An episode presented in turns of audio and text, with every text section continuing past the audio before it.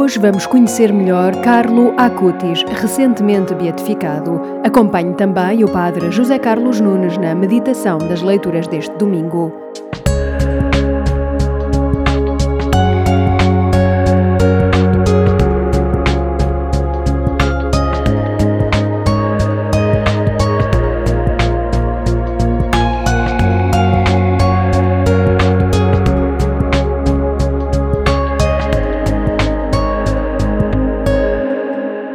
Na encíclica Laudato Si diz o Papa Francisco: Hoje não podemos deixar de reconhecer que uma verdadeira abordagem ecológica sempre se torna uma abordagem social, que deve integrar a justiça nos debates sobre o meio ambiente, para ouvir tanto o grito da terra como o grito dos pobres.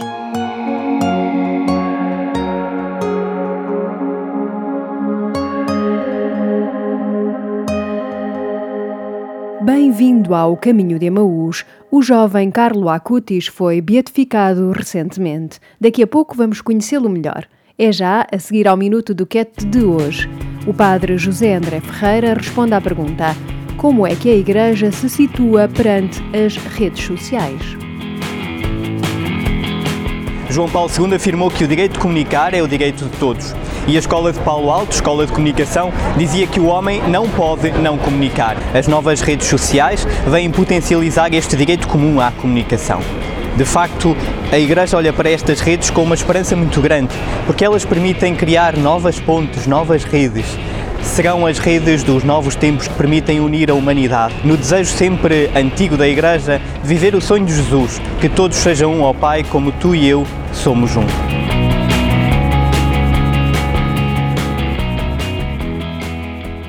Tenha nas suas mãos as leituras da missa de cada dia, comentários, cânticos e muito mais. Tudo de uma forma prática, útil e completa. Descubra a revista Liturgia Diária. Informações pelo 219 488 870 e em paulos.pt.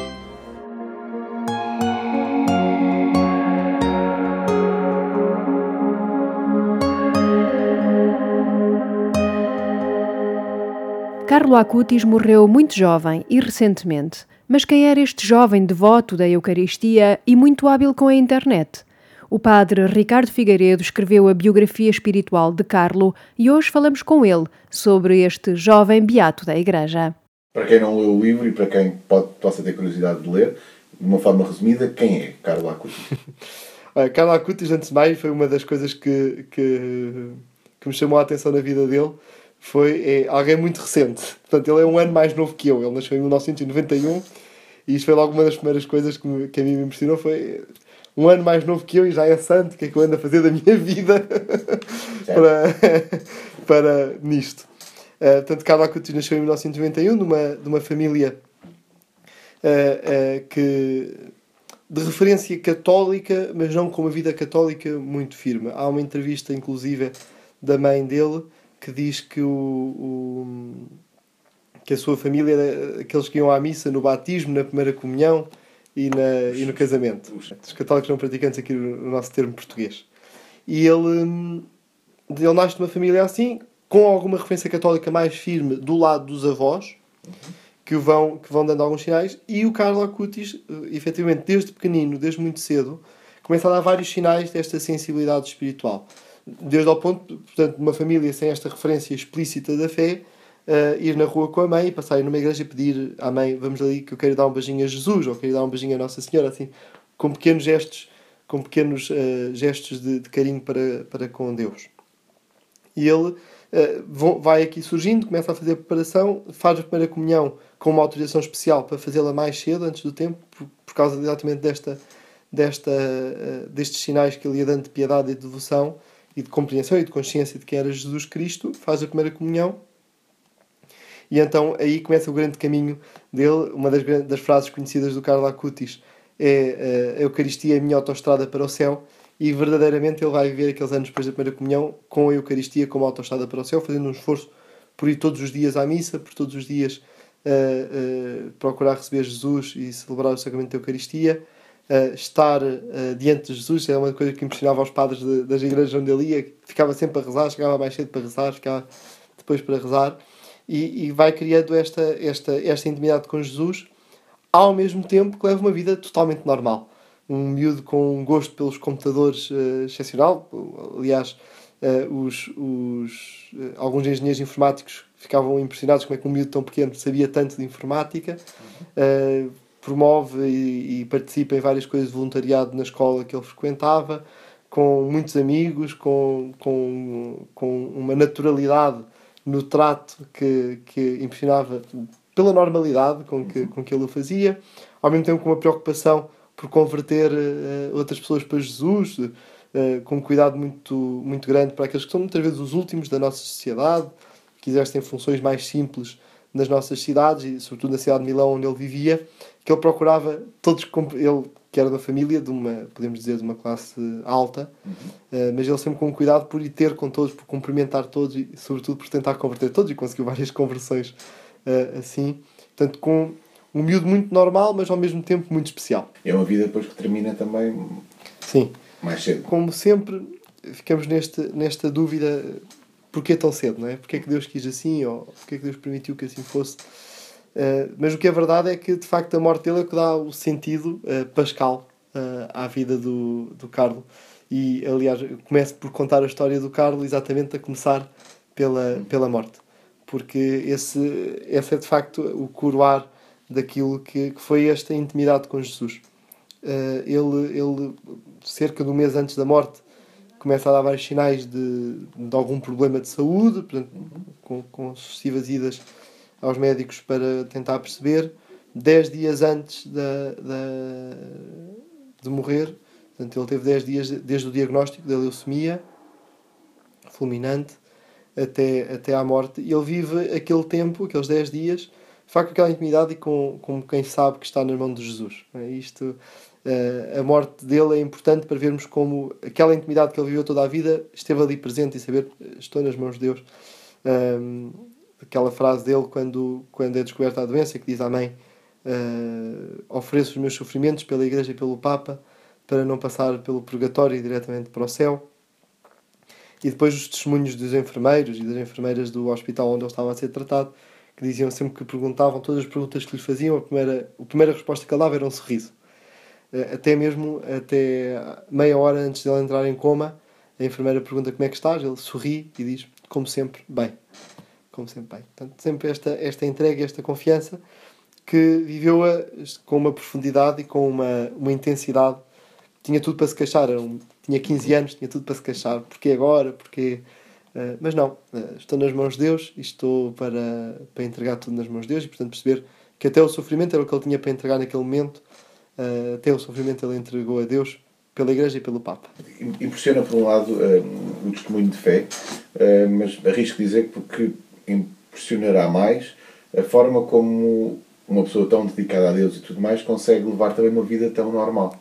Portanto, esta aquilo que o Papa Francisco chama a santidade do dia a dia, não é? Portanto, ao pé da porta. Eh, ao pé da porta. É, é também um dos motivos pelo qual vale a pena mais conhecer Sim. o Carlo Essa é a dimensão eh, principal, de, a meu ver, de, do Carlo. É que uh, no dia a dia, nas coisas normais da nossa vida, Deus está lá. E, isto aqui não é uma coisa que se inventou agora, não é? Isto é a própria vida de Jesus, não é? Os 30 anos da vida, da vida escondida de Jesus foi a, a fazer está o filho do carpinteiro, o carpinteiro, portanto, sempre a viver normalmente como, como no dia a dia e aí a ter esse sentido sobrenatural. Isto é o que impressiona na vida do Guido, do, na vida do Carlo e que, que nos chama muito, que nos chama a atenção. Ou seja, uh, levar esta vida na presença de Deus, levar esta vida na comunhão com Deus, sendo normal, jogando, estudando, uh, jogando jogos normais dos miúdos da, da, daquele tempo do Carlo, uh, fazendo uma página de internet, uh, ou seja, na normalidade aí está Deus e não precisamos de ser ou cristãos ou. Não, nós somos cristãos sendo e vivendo as realidades próprias da nossa, da nossa época e da nossa idade. E esta é a grande receita da santidade do Carlos. É verdadeiramente nós sermos santos naquilo que é a, a nossa vida, aquilo que, é, que são os compromissos e que é o, o, a vida de cada um. Faz falta hum, arrisco a dizer à Igreja, exemplos destes. Sim, muito, porque nós, nós eh, infelizmente, quando nós estudamos depois a vida dos santos, mesmo os santos antigos, nós vimos que eles eram homens e mulheres normais. Mas muitas vezes o que aconteceu foi, uh, ao longo dos séculos, foi ou tende-se também muito a ver a santidade como algo cristalizado, não é? Uhum. Uh, depois depois disto na, sim, que eu vou dizer aqui na, na, na entrevista, né? mas quando aparecem santos que parece que já quando eram bebés já não mamavam à sexta-feira, não é? Para fazer penitência, não é? Não, quer dizer, um bebê normal, quer dizer, são, são bebés normais. E, e o que nós vemos muitas vezes isto na vida dos santos é isto: é, são pessoas normalíssimas. Sim, mas muitas nós... vezes o retrato que temos dessas figuras é um retrato muito um, formal, muito Sim, sério, exatamente. Muito, a vida toda vivida para ali. Ou seja, não é tão, tão adequado, se calhar, ao que se espera hoje, de, ao que se pode esperar. Uh, nós precisamos de exatamente destes, destes exemplos que mostram que, uh, como há aquela, aquela oração atribuída uh, a João Paulo II, é, precisamos de santos de calça jeans, né? precisamos de calças, santos de calças de ganga. Uh, ou seja, para dizer, precisamos de ter esta consciência que a santidade, isto foi algo que o Concílio Vaticano II procurou, procurou, ou seja, é, é a chave fundamental, a meu ver, do Concílio Vaticano II foi dizer a santidade é para todos, não é só para alguns. Uhum. Todos somos chamados a ser santos. Uh, precisamente todos, em todas as realidades onde nós estamos. E, portanto, quer do mundo, todas as áreas do, do mundo profissional, quer todas as áreas do mundo eclesial, quer todas as áreas, em todas as dimensões da nossa vida, nós somos chamados a ser santos normais. E esta normalidade, uh, o riso de um santo converte muita gente. Não é? e o riso do Guido, do Carlos, o riso do Guido, o riso de outros santos jovens, são precisamente esta força que têm de dizer podemos ser normais e ser santos. Não como se fossem duas coisas diferentes, antes pelo contrário. Uhum. Só podemos ser santos se formos pessoas normais. Isto, para, a meu ver, é o essencial. Muitas vezes complica-se demais o que é santidade e muitas vezes até as nossas camadas jovens, nós estamos agora até num caminho muito voltado para, para a juventude, não só por todo o percurso sinodal, que o Papa Francisco nos colocou, mas também nós aqui em Portugal, de forma particular, a preparar as Jornadas Mundiais da Juventude, uh, uh, precisamos muito mostrar aos jovens que eles, sendo normais, é que vão ser santos. Se forem fora da sua, daquilo que é a sua época, daquilo que é o, a sua, o seu mundo, suas circunstâncias, é muito difícil ser santo assim. Porque nós vemos os grandes exemplos de santidade, nós vimos que eles foram santos. Uh, naquilo que era, que era a sua época, que é São Francisco de Assis, é, aquilo era a sua época, nós vimos a história dele, ele era da sua época. Uh, um São Tomás de Aquino, ele era da sua época, era da, naquele contexto. Uh, uma Santa Teresa de Jesus era... E nós, hoje? uh, Jesus quer que nós sejamos santos assim e aqui, na realidade de cada um. E, e portanto é sendo normais, normalíssimos. O que é que as pessoas ou o que é que gostava que as pessoas retirassem do livro ao fechar a última página? Sobretudo, um grande desejo de serem santos. Muito que te conheço, entraste na minha vida, grande tom que não mereço, mas te canto agradecida. Os de longe e os de perto perguntam quem és, Senhor. Canto que és a verdade, quem dá a vida e curador. Continuamos no caminho de Emaús com música. A seguir, acompanhe a meditação das leituras deste 29 domingo do Tempo Comum com o Padre José Carlos Nonas.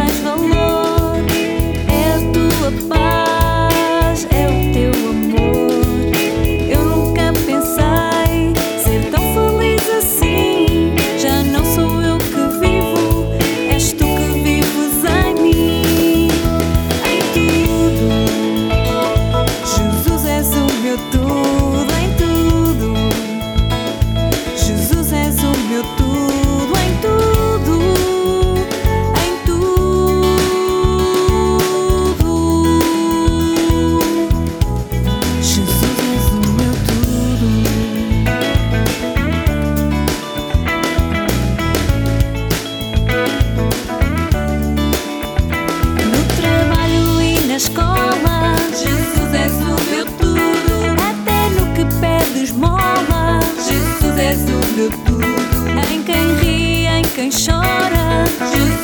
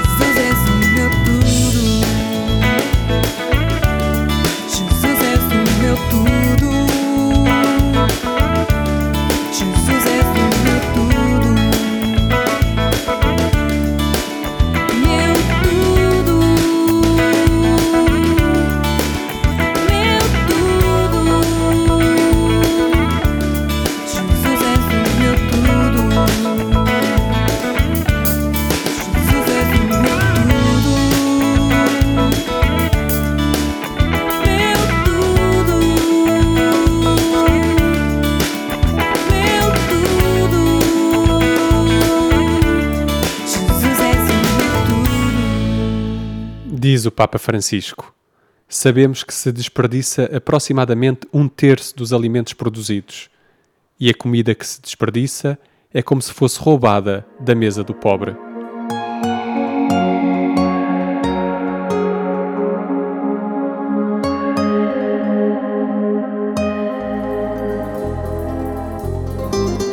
Armando, bem-vindo ao Caminho de Emaús. Mais uma semana com mais uma novidade. O que é que nos queres apresentar esta semana? Uh, esta, esta semana trago um livro que tem um, um título uh, bastante apelativo: Escândalo dos Escândalos A História Secreta do Cristianismo. Bem, isso é um título com bastante suspense, com bastante eh, pontos de interrogação. Que história secreta é esta que este livro apresenta? Uh, muito se tem falado da imagem cristã do homem, do, do que é os, do que são os valores cristãos, ou mesmo do Ocidente cristão. Ao mesmo tempo, porém, o público em geral eh, associa o cristianismo a cruzadas, caça às bruxas, Inquisição e mais recentemente eh, temos ouvido falar também de escândalos sexuais e de poder. Uh, mas como é que chegamos a esta situação? O será que existe realmente algo de escandaloso na história do cristianismo?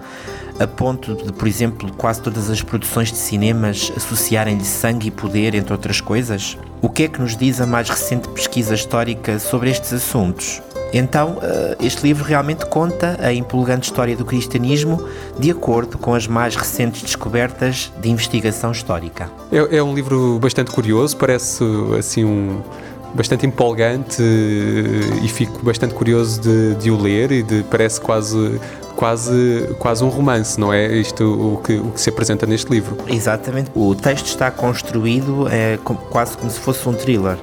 Ah, e, no fundo, é um livro que pode ser útil para todos nós que queremos entender a história do, do cristianismo, mas principalmente é um livro que pode ser muito esclarecedor para quem quer entender as raízes espirituais da Europa sem preconceitos e sem mitos. E quem quiser então aprofundar eh, este, este conhecimento e as raízes eh, cristãs da Europa e do cristianismo, é que pode eh, dirigir-se, contactar, como é que pode saber mais sobre este, sobre este livro? Poderá eh, contactar o livro, encontrá-lo, folheá-lo e, e adquiri-lo também nas nossas livrarias Paulos de Lisboa, Porto, Fátima, Ponta Delgada ou Fundão. Poderá também ligar para o nosso serviço de apoio ao cliente através do número 219 488 874 ou então através da internet, basta entrar no nosso site paulos.pt eh, e poder fazer por lá a sua encomenda.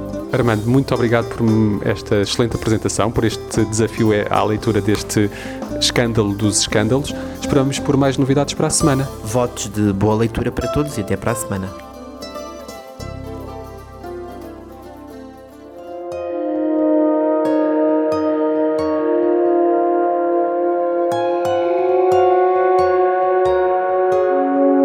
Meditar a palavra com o Padre José Carlos Nunes.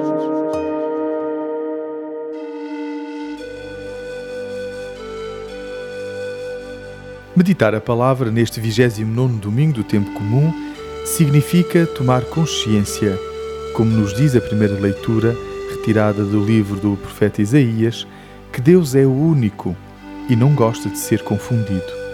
Significa também, como escreve São Paulo aos Tessalonicenses na segunda leitura, compreender que o nosso ser cristão revela-se na atividade da nossa fé, no esforço da nossa caridade e na firmeza da nossa esperança.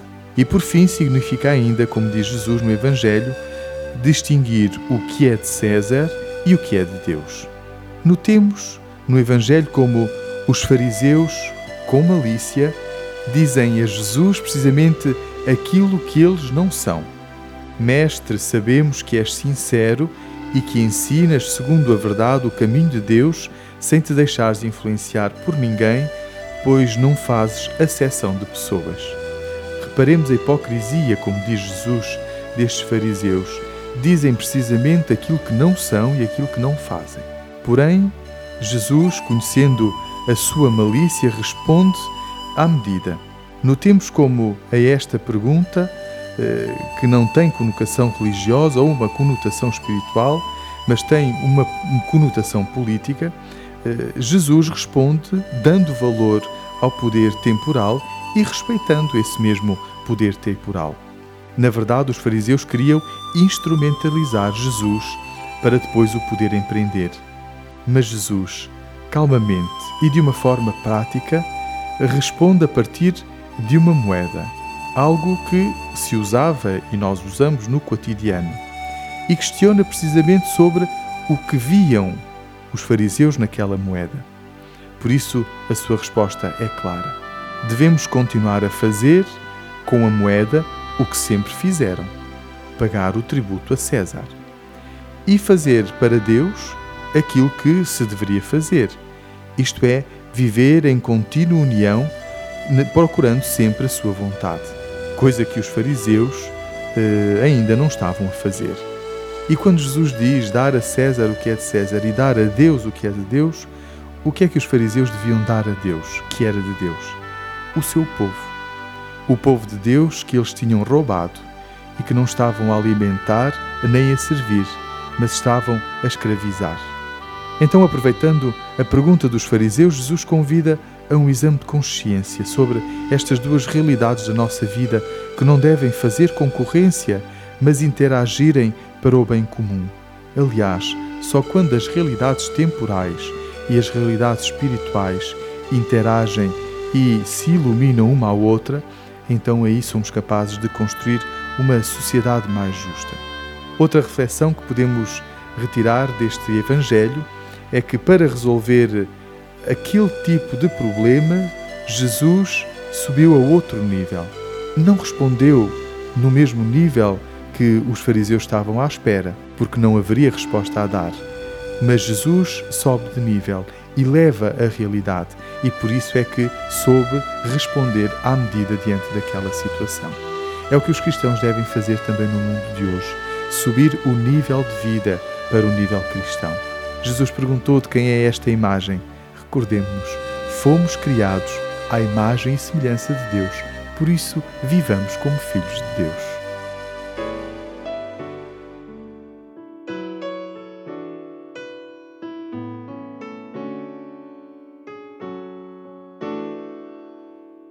És o abrigo certo para eu fugir. És o abraço aberto que me faz sorrir. Pintas o cenário do meu despertar.